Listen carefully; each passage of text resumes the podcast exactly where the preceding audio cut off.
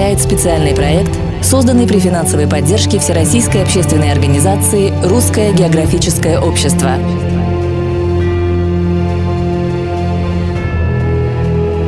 Российские экспедиции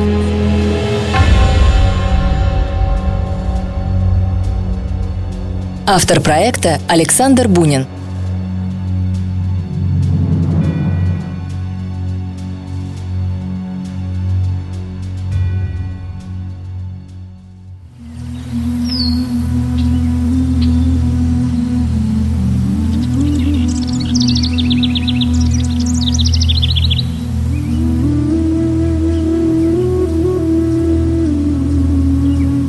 Летом 1893 на стол императору Александру III ложится служебная записка о задачах русской политики на Азиатском Востоке. Ее автор Петр Бадмаев, тибетский врач, весьма влиятельный человек при дворе, да к тому же крестник самого императора. В то время Бадмаев фактически руководит Азиатским департаментом Министерства иностранных дел – и занимается русской политикой на Востоке. В этой амбициозной записке идет речь даже о добровольном присоединении к России, Монголии, Китая и Тибета. Ваше Величество, мы обязаны серьезно взглянуть на Восток и явиться туда в активной роли. Нам нужно свято охранять наши интересы с твердой уверенностью – что мы ничего не желаем, кроме спокойного и мирного развития населения. Ваше предложение, безусловно, резонно. Но вы же прекрасно понимаете, предприятие должно иметь совершенно частный характер. При возникновении каких-нибудь случайностей при наших активных действиях на Востоке иностранные правительства не должны иметь повода обращаться к русскому правительству. Бесспорно, Ваше Величество, именно таким образом все и будет. На протяжении всего XIX века Россия была втянута в политическое соперничество с Британской империей за господство в Индии, Афганистане и Азии. Британия опасалась потерять индийские колонии и всячески препятствовала проникновению пророссийских настроений в Тибет. Император серьезно сомневается в успехе предложения, но, несмотря на это, выделяет Бадмаеву огромные средства – около двух миллионов золотых рублей – на которые теневой советник и разворачивает большую агентурную работу в Центральной Азии. Если взглянуть на карту Азии, то можно заметить, что именно Тибет находится на самой ее верхушке, одновременно являясь сердцем. И тот, кто контролирует это сердце, держит в руках всю Азию. Пишет в своих заметках выпускник Петербургского университета Восточного факультета, бурят по национальности, этнограф-востоковед Гамбажаб Ципиков. Незадолго до этого он заканчивает секретную школу Бадмаева в монгольской Урге, усиленно изучая монгольский, китайский, маньчжурский языки и наречия местных народов. В ноябре 1899 по маршруту буддистов-паломников в Тибет выезжает необычный путник – Специальный политический агент Цибиков. Он направляется в Улхасу, самый закрытый город мира.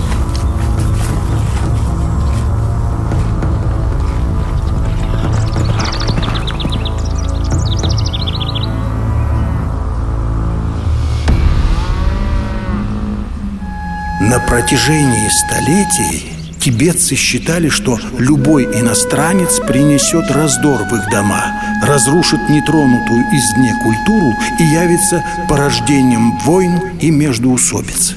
Именно поэтому не существует даже фотографий Лхасы, ибо фотографировать Тибет запрещено под страхом смерти. Местные жители считают, что карточки похищают души фотографируемых людей – Соперничество российской и британских империй в Азии часто называли турниром теней. Открытых конфликтов не было. Всю тайную миссию вели дипломаты и разведчики. Английские шпионы, жители Южной Азии, прошедшие военную подготовку, добились немалых успехов в этом регионе. Нам предстояло сделать ответный ход. По всему маршруту нас интересуют естественные водные и горные преграды. Климат по пути, окружающая среда, местное настроение. Вот этот ручной фотоаппарат вам лучше спрятать в молитвенный барабан. В руках паломника он не вызовет подозрений. Пользоваться, надеюсь, знаете как? Да, конечно. У нас у бурятов это называется хурде. Вокруг этого стержня нанизаны мантры. Много мантр. Нужно крутить его вокруг оси по часовой стрелке. Просто крутить? Ну, не только. Нужно думать о близких, раскаиваться в дурных деяниях, чтобы избавляться от страданий и их причин. Хм, ну ладно, разберетесь. Главная проблема исследования Тибета заключалась в том, что европейцам путь туда был закрыт. Путешественник Николай Приживальский не дошел до Алхасы всего 250 верст и вынужден был повернуть назад. Француз Деренс был разоблачен и убит за попытку проникнуть в запретный город. Разработкой подобных маршрутов обычно занимался специальный азиатский отдел генерального штаба. За непосредственную организацию экспедиции берется Русское императорское географическое общество. Оно же выделяет около 700 тысяч рублей на рискованное путешествие. Момента своего создания общество работало в тесном партнерстве с военным министерством. Оно не раз привлекалось для разведывательных целей при изучении пограничных с Россией стран. Поэтому помимо географическо-этнографического задания, Гамбажап Цибиков получает и поручение Генштаба, подлинное содержание многих из которых засекречено и поныне. До Алхасы нужно было еще добраться. Тысячи километров дорог, на которых промышляла не одна банда разбойников. Я спрятал фотоаппарат на дно дорожного сундука. Монголы-проводники видели, что среди паломников я выделялся светскими манерами, непривычностью к передвижению на верблюдах и явной состоятельностью. Они всячески старались услужить богачу, которым меня считали.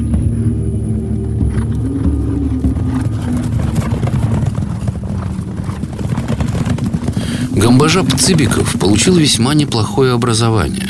Родившись в семье потомственных бурятских шаманов, окончил серебряной медалью Читинскую гимназию. Из Томского медицинского университета он уходит на Востоковедческий факультет Санкт-Петербургского университета.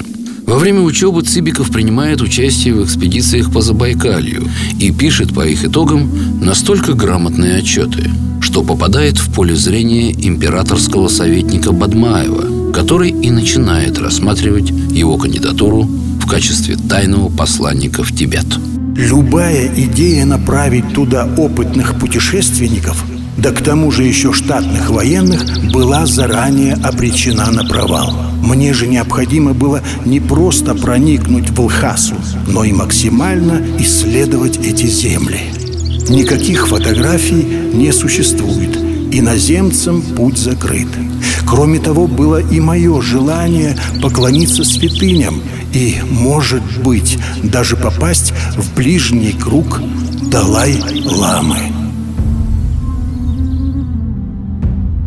На родине Гамбажаба Цибикова до сих пор многие считают суперагентом российской политической разведки.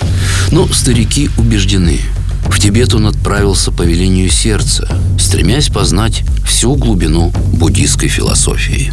Генеральный консул Российской империи в Монголии Яков Шишмарев, тоже член Русского императорского географического общества, собственноручно выписывает Цибикову сопроводительное письмо на четырех языках – русском, маньчжурском, монгольском и китайском. Позже, при многочисленных пограничных проверках, оно оказалось совсем не лишним. Накануне отъезда в Тибет Цибикову удается попасть в Ургинский монастырь Гандан Текченалин и поклониться духовному правителю Монголии Багдо Гагену VIII. На аудиенции у духовного лидера он знакомится с монгольским купцом, проживавшим близ Тибета. С ним он и договаривается присоединиться к каравану паломников.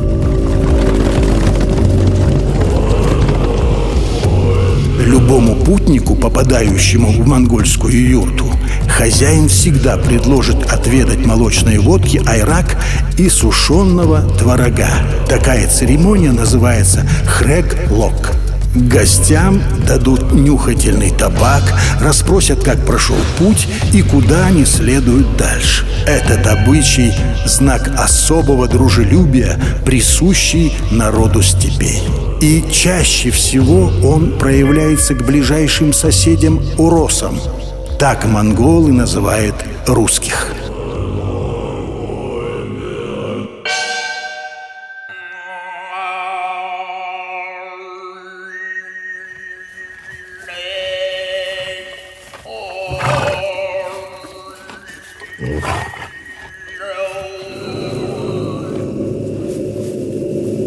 Первая часть пути по степям прошла на яках.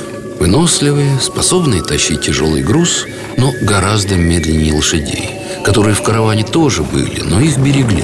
В Тибете за лошадей можно было выручить весьма неплохие деньги. Добравшись до пустыни Гоби, паломники сменили яков на верблюдов. Предложили ехать на ненавьюченных. Сели верхом, Однако через 5-6 верст мы убедились, что такой способ езды очень неудобен так как ноги, широко раздвинутые по толстому животу большого верблюда, сильно уставали.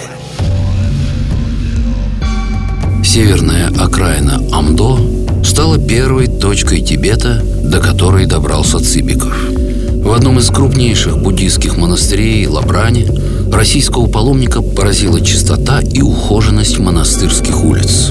Здесь совсем не было бродячих собак и грязи, столь традиционных для других монастырей. Почти две с половиной тысяч монахов Лаврана являли собой пример строжайшей дисциплины и послушания –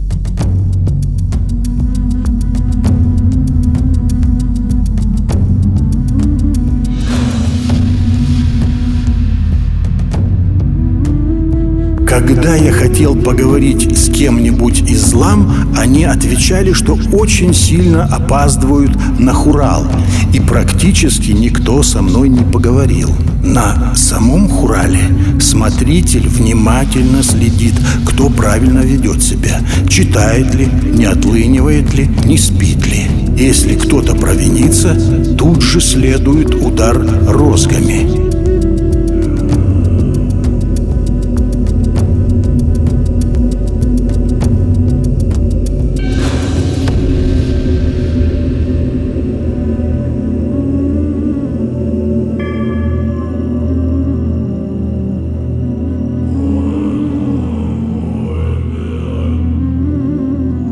Ученый не только активно интересуется торговлей и жизнью монастыря, но и выполняет особые задания. Измеряет расстояние до важнейших путей и перевалов, производит замеры температуры, ведет наблюдение за геополитикой и экономикой. И все это в полной тайне от окружающих, продолжая свой путь дальше. Спустя 9 месяцев с начала экспедиции Цибиков наконец-то оказывается в самом сердце Тибета.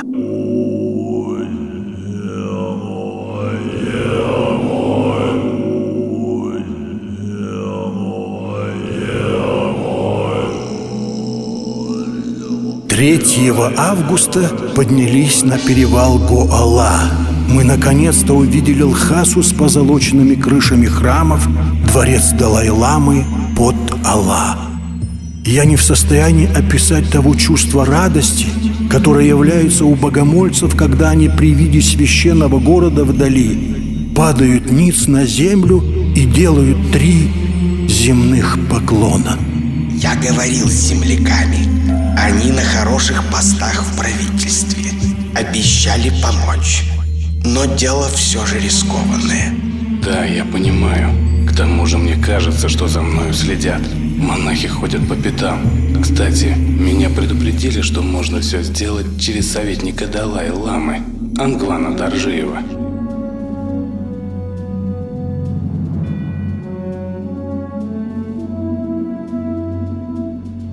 Невероятной удачей уже был сам факт, что отважный паломник добрался до Алхасы. Именно ради этого святого города и бесценной информации, хранящейся в его дворцах и храмах, тайный посланник российского государства 9 месяцев рисковал своей жизнью. Но задачи экспедиции этим не ограничивались. Гамбажабу Цибикову еще предстояло проникнуть в самое сердце закрытого от всего мира Тибета.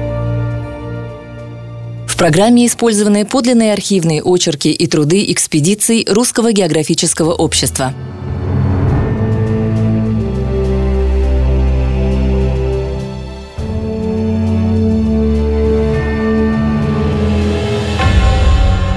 Проект создан радиостанцией «Серебряный дождь» при финансовой поддержке Всероссийской общественной организации «Русское географическое общество».